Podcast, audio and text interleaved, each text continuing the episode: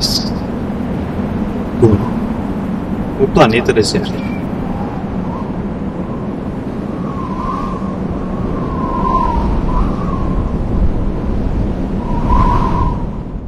Com essas palavras, Frank Herbert iniciou a aclamadíssima, um, um, livro que mudou a ficção científica, mudou mesmo a ficção científica, teve uma importância gigantesca e não é à toa que depois rendeu mais cinco livros, que é Duna.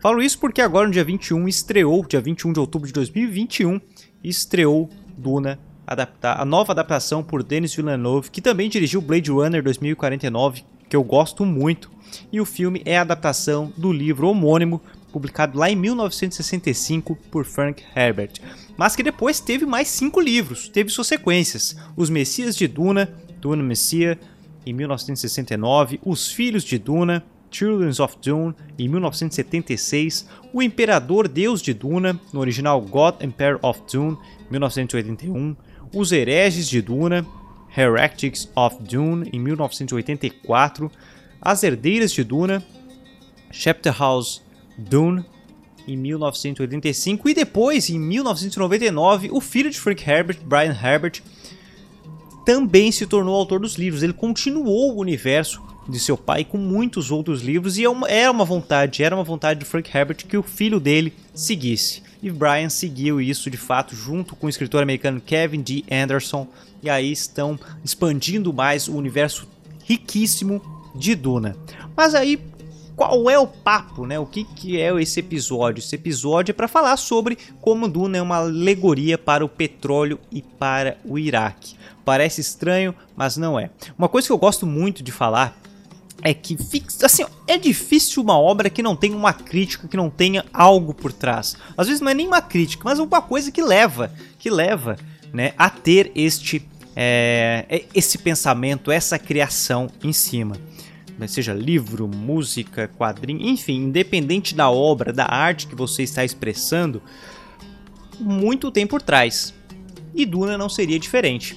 Duna não seria diferente, muito pelo contrário, é uma bagagem riquíssima, é um livro fantástico. Eu li o primeiro, estou lendo, é, quero ler os demais, li justamente para, para ver o filme.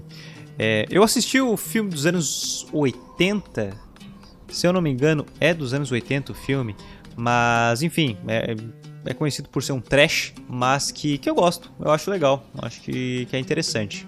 É interessante. Mas para quem tá ouvindo e quer saber, tá, Pedro, mas o que que se trata Duna fala e o que, que do que Duna fala? E aí é que eu passo o, o resumo breve do primeiro livro e a história que o filme adapta. Duna se passa em um futuro bem distante, muito distante, pois ele se passa há muitos anos à frente, muitos anos à frente, aquelas hipérboles comuns na ficção científica, 24.600 anos após o presente. Então a Terra ela não é mais habitada, e, e, muito da sua história já foi esquecido, mas algumas tradições, como religiões, mitologias, algumas crenças se mantêm milenares. Como já se mantém muitas nós hoje em dia temos crenças e muitas outras coisas que são milenares, só, só se adaptaram lá nesse universo também, também é assim. E o conflito principal, ele dirige a narrativa de Duna, é o duelo político. Ele é muito político entre as casas, porque esse império intergaláctico criou-se o império intergaláctico e existem os feudos, umas famílias nobres, certos feudos de alguns planetas. É uma coisa bem Idade Média, muito feudal. É realmente feudal em um império intergaláctico. E o conflito é isso, é um duelo político entre três famílias nobres, a Casa Imperial Corrino e as outras duas grandes casas, a Casa dos Atreides e a Casa dos Harkonnen. O imperador, Padisha Shadan IV dos Corrino, vê os Atreides como uma ameaça para o seu trono devido ao carisma e à popularidade do Luke Leto Atreides, entre os demais nobres presentes na Assembleia, Landsrat e devido ao Duque de seus talentos militares, Duncan e Darro, Geralt Halleck e o Mental Tulif Hawat. O imperador decide que a casa Atreides deve ser destruída. Entretanto, há uma convenção no Império, o Império Multigaláctico que ocorre, que, né, ocorre por toda a história, de que se o imperador atacar uma grande casa, todas as outras casas devem se unir para retalhar o imperador, porque não pode ter esse, esse, esse monopólio, esse poder supremo. É um poder, mas tem que respeitar as casas, uma certa a, a ordem ali constituída naquele, naquela funcionalidade política. Enfim, o, o, o imperador simplesmente por se sentir ameaçado, não pode chegar, ó, não quero que exista mais os Artrades. Não, então ele não pode fazer isso. E há toda uma questão, uma briga por este poder, essa questão da ameaça, e, e, é muito bem trabalhado tudo isso. Então, para contornar o obstáculo, o Shadan IV ele faz o uso de uma rivalidade milenar entre a casa Atreides e a casa Harkonnen, como uma forma de encobrir o seu ataque, chamando então o brilhante barão Vladimir Harkonnen numa tentativa de eliminar seu rival. O Vladimir Harkonnen, que é, que é uma figura muito marcante em Duna, o barão. Ele é um, um ser muito gordo, muito redondo e ele é sempre apresentado como se fosse um balão, ele flutua, e, mas também perverso, muito perverso e ele quer o poder. Então, assim como o, o imperador se sente ameaçado pelo Duque Leto Atreides, o barão também se sente, porque ele quer o local do. ele quer ser o Padisha, ele quer ser o imperador. Então tem todo esse jogo político. Muito bom, muito bom. Existe, né, um Game of Thrones, um, entre outros, outras séries que tem essa, essa novela política, essa novela pelos tronos, acredite, tem muita, tem muita influência em Duna porque o trabalho político aqui é fantástico e inspirou diversos outros séries, assim como teve a, a sua influência na ficção científica, teve sim a sua a sua influência na ficção política e na ficção, enfim, em demais ficções. Vale muito a pena, vale muito a pena. E aí, o que, que os caras pensam? O seguinte, aonde ninguém gosta de morar, aonde ninguém gosta de ir? Pro deserto. Então manda esse cara lá pra Arrakis, o planeta deserto. Porém, entretanto, contudo, todavia, Arrakis não é só um planeta deserto, muito pelo contrário. Lá é fonte, lá é a fonte esse planeta deserto é a fonte de uma especiaria, a melange. E aqui é que eu entro em, afinal, o que tem a ver Duna com petróleo e o Iraque? Pois bem, meus amigos, Frank Herbert ele estudava desertos. Ele era um estudioso de desertos. Ele, ele, se impressionava, ele era apaixonado pela ideia de seres conseguirem viver no deserto.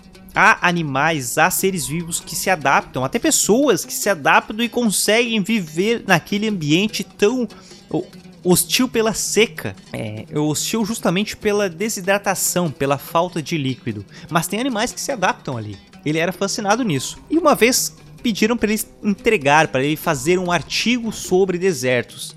Ele nunca entregou esse artigo. O artigo dele rendeu um livro de 500 e poucas páginas e, outras cinco, e outros cinco livros. Ele não entregou o artigo, mas criou uma ficção fantástica. Duna foi escrito lá nos anos 50 e essa e aí é que tá. Essa novela toda, num planeta deserto, relata a busca pelo combustível. Porque em Duna, o que permite as viagens intergalácticas, as dobras, já que é um império intergaláctico entre vários planetas respondendo a esse, a esse imperador, como é que eles se locomovem, né? De planetas com anos-luz de distância. Eles precisam ter naves espaciais extremamente futuristas. E é aquela questão da dobra. Pra quem tá usando o termo comum em Star Trek, né? A dobra. Mas como é que eles fazem isso? Então, eles têm uma especiaria, a melange. Usando essa especiaria, essa droga, ela permite que as pessoas, que os viajantes sobrevivam a tamanha, ao tamanho peso, ao tamanho impacto dessas viagens. Mas essa especiaria, ela só existe graças a uma flor. A melange só existe graças a essa especiaria encontrada no planeta Duna em Arrakis. Que o planeta ele é protegido por vermes gigantes, esses famosos vermes, para quem já viu alguma coisa de divulgação de Duna ou de outras coisas, é famosa a imagem do verme, porque esses animais eles protegem esse planeta, eles são nativos daquele planeta. E a extração é um processo muito complicado, são naves pesadas que tiram, sabe? É uma missão muito arris arriscadíssima retirar aquele material raro que faz a droga melange. Você é é um grande perigo retirar aquilo lá, mas é ele que faz o combustível, a droga rara que permite a viagem entre todo esse império. E aí agora fazendo uma correlação com os anos 50, quando Frank Herbert escreveu esse livro, não tinha carro elétrico, enfim, olha, não tinha o Tesla, né? Não tinha entre outras diversas coisas, talvez não tinha nem o carro elétrico do Gurgel. É, o que, que movia o mundo era o petróleo tudo que movia grandes distâncias, se algo se movia a grandes distâncias, era graças ao combustível, ao petróleo. Avião, carro, enfim, qualquer coisa que se locomovesse de grandes distâncias era movido ao ouro negro. É, hoje ainda é chamado ouro negro, imagina naquela época. E aí é que tá. Nesse planeta Arrakis, em Duna, existe um povo que habita lá, os Freemen. E esse povo ele trata algo como algo muito precioso. Assim como né, os outros moradores do, do, da galáxia, integrantes do Império, tratam a melange como, como algo extremamente raro e, e, e fabuloso, os Freemen não estão nem aí para o que, que vocês fazem com essa, com essa planta, com, com esse produto. Estão nem aí. A gente quer, eles querem água. A água é algo extremamente raro para eles. É algo muito precioso. É um povo que vive no deserto, mas eles encontraram um oásis e ali eles se sentem não só seguros, mas pela questão da sobrevivência, porque ali tem água, ali eles conseguem viver. E aí vale, né? Toda a questão de que a população ela se, ela se cria em torno da água. Toda, toda a população se criou em torno da, de grandes rios, porque a água é uma fonte essencial. Até quando alguém morre, algum, algum integrante desse povo, os Freemen, morre, tem todo um processo de desidratação, porque aquela água é rara não pode ser desperdiçada. O sangrar é algo. é, é um desperdício de água. E é muito legal essa relação quando alguém sangra, que, que o povo ali de, de Arrakis tem esse, esse, essa reação porque eles, eles pegam, opa, peraí, isso aqui não pode. É para eles, é cultural deles. O sangrar está desperdiçando a água e aquilo ali tá, é, vai ser retirado. Eles precisam daquela água. Qualquer água é importante, é raro. Então os Fremen são um povo pobre. Eles vivem numa luta constante pela sobrevivência, mas no país, no local onde tem a maior especiaria da galáxia. É isso que é interessante. Eles são um povo pobre que estão ali lutando pela água justamente no país aonde tem, no planeta, desculpa, eles vivem em um planeta que que tem a melange, que tem um produto que faz a melange, que sem aquilo não teria as viagens, não teria império. E aí é que tá. Aí é que interessante. Depois da Primeira Guerra Mundial, lá em 1927, teve uma grande, uma grande corrida em busca do, do petróleo no Iraque. O Oriente Médio ele foi muito é, sugado, ele foi muito sugado e hoje, infelizmente, tem, tem os países que estão na, na pobreza e na, e na tragédia que estão, porque foram muito sugados. Mas aí, nessa corrida, foram o Iraque e sugaram porque lá tinha petróleo, lá tinha ouro negro. As refinarias foram criadas para distribuir o petróleo entre as potências mundiais. E a lá estavam sugando das refinarias, pegando esse petróleo do Iraque e mandando para as potências. Mas o povo, o povo iraquiano, que poderiam estar ou não trabalhando na refina, refinando este o ouro negro, refinando o petróleo, não, não recebia o benefício. Eles não estavam ricos, eles não estavam recebendo o que o, as outras potências estavam recebendo. Muito pelo contrário, o petróleo que saía do Iraque ia para países como Estados Unidos, Inglaterra, França, Holanda, aonde tinha as grandes potências, as companhias petroleiras. E é que tá, um povo pobre, um povo que estava sendo sugado, que trabalhava retirando esse petróleo, eles estavam pisando em ouro, eles estavam pisando no ouro até hoje. Se você tem petróleo, você tem um ouro. O petróleo vale muito ainda, mas eles não viam isso. E aí é que tá, os Freemen, eles vivem pisando, eles vivem em Ar Arrakis, eles vivem em Duna. E lá tá o ouro para Shoan Company, para essa companhia intergaláctica, para esse império. Então, esse é um dos, este é um dos pontos em que Frank Herbert se baseou para escrever esse romance, para escrever essa ficção, para escrever essa, essa esse livro fabuloso que é Duna, porque ele se inspirou, ele percebeu, ele analisou, ele estudou não só desertos, mas ele estudou o que estava acontecendo no Oriente Médio, o que estava acontecendo no Iraque. E aí vamos para outros pontos que vocês vão perceber o quão é inspirado. Essas potências elas estavam sugando e se aproveitando do Iraque.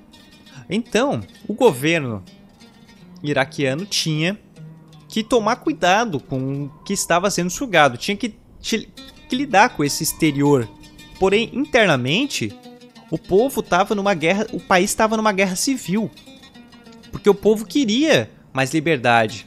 O povo estava numa guerra civil contra o, o governo, contra a monarquia. Então a monarquia iraquiana estava ali, olha, se, quebrando muito, tava se quebrando muito, porque tava com uma guerra civil interna ali, um, um, um problema forte interno, mas também tava com essa sendo sugado por essas companhias. E o povo lá, o povo não recebia tudo isso. Provavelmente o governante sim.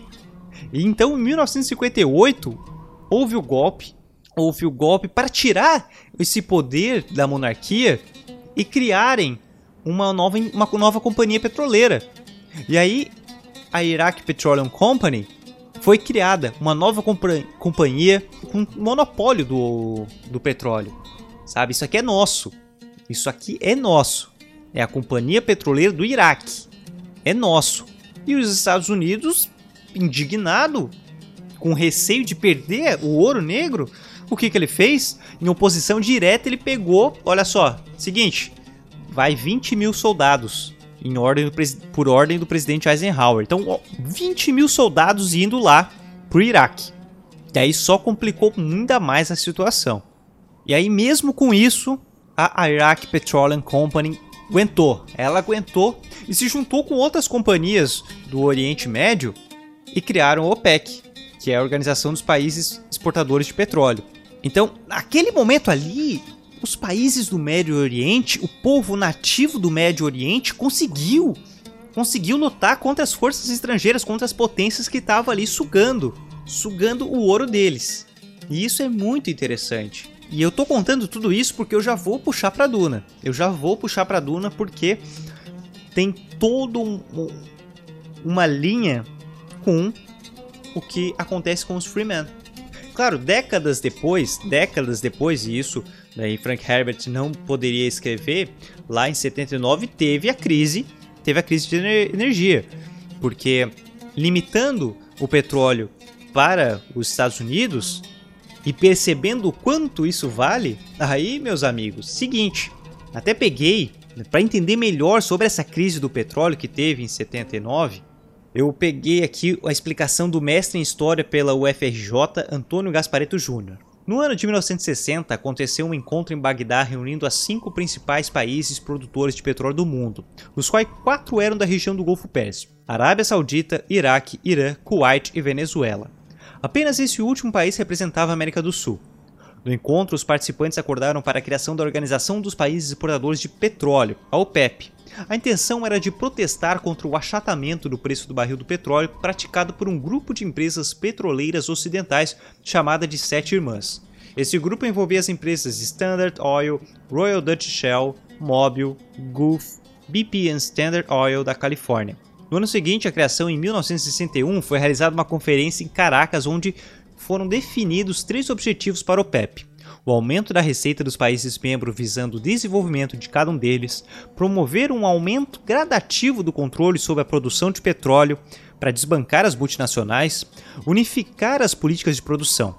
A primeira medida praticada tomada pela OPEP foi aumentar o valor dos royalties pagos pelas empresas transnacionais e as onerar com um imposto.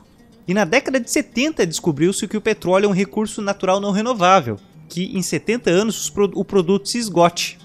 A tal descoberta fez o preço do produto alterar, fazendo triplicar, e no final de 1977, tal descoberta fez o preço do produto alterar, fazendo triplicar lá para o final de 1977. A OPEP já vinha diminuindo a oferta do petróleo desde sua criação, para alcançar os objetivos que tinham traçado, e por causa disso, uma série de conflitos ocorreram com os países árabes integrantes da OPEP. Os conflitos foram a Guerra dos Seis Dias em 1967, a Guerra de Yom Kippur em 1973, a Revolução Islâmica no Irã em 1979 e a Guerra Irã-Iraque a partir de 1980. Em apenas cinco meses, entre outubro de 1973 e março de 1974, o preço do petróleo aumentou 400%. causando reflexos poderosíssimos nos Estados Unidos e na Europa, e descentralizando a economia por todo o mundo. É justamente esse momento que coincide com o fim do milagre econômico ocorrido na ditadura militar no Brasil.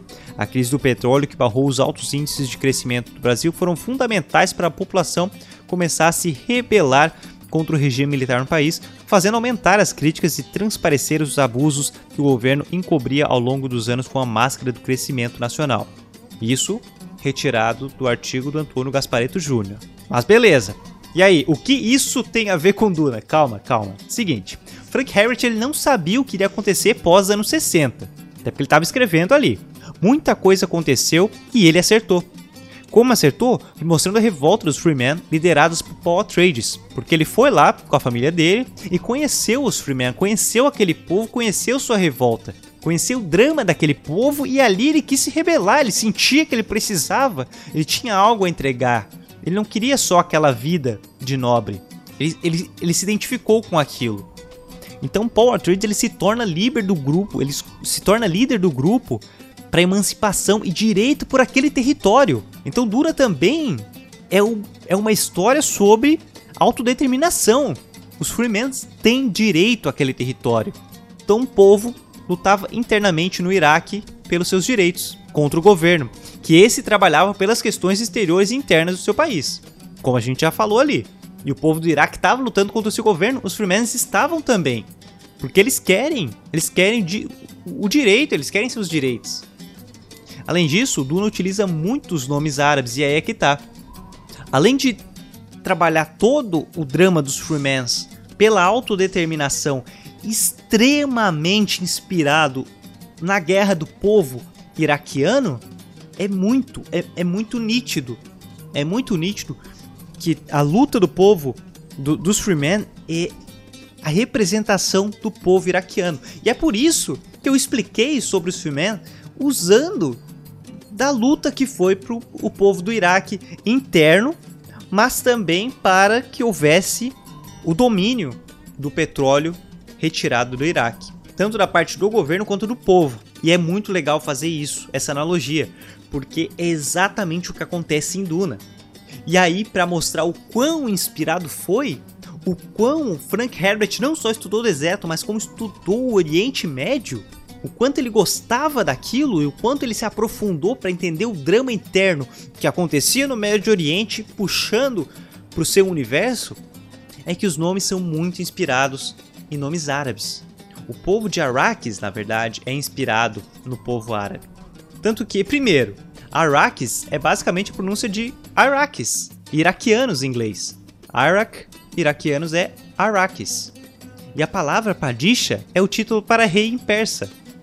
Então, Padisha, o imperador, é, é rei, é mestre, é imperador. E aí não é só isso. É Padisha Emperor Shadan IV, Shadan, que mais para frente, né, teria é, o Iraque seria governado pelo Saddam Hussein, mas que não é o momento aqui. Mas lembrou, lembra? Então Padisha Império Shaddam IV.